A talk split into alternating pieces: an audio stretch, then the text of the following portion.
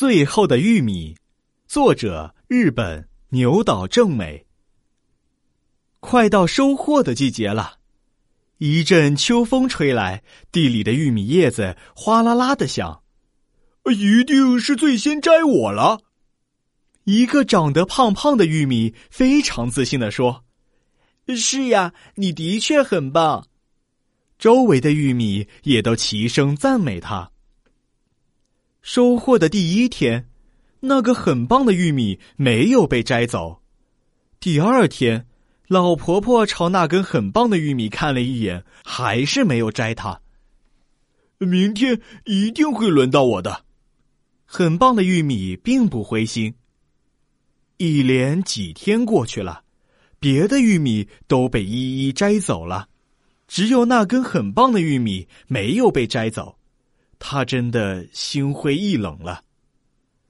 一阵秋风吹过田野，长得很棒的那根玉米孤零零的站在那里，无奈的晃着脑袋。他那深褐色的漂亮胡须现在已经干透了，原先长得水灵灵、黄灿灿的果实，如今也变得像石头那样硬了。他越来越觉得自己浑身上下一无是处。我一直以为自己是很棒的，其实是最差的。唉，看来我只有被太阳烤、秋雨淋，直到烂掉为止了。那个玉米连连叹气，抱怨自己的运气不好。不知多少天过去了，老婆婆又来到了玉米地里。这可是今年地里长得最棒的玉米了。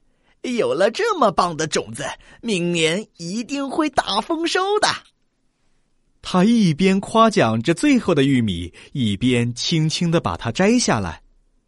那个获得最高荣誉的玉米，终于明白了自己一直没有被摘下来的原因。好，我明年一定要长得比今年还要棒。老婆婆，谢谢你。那个玉米感激的说。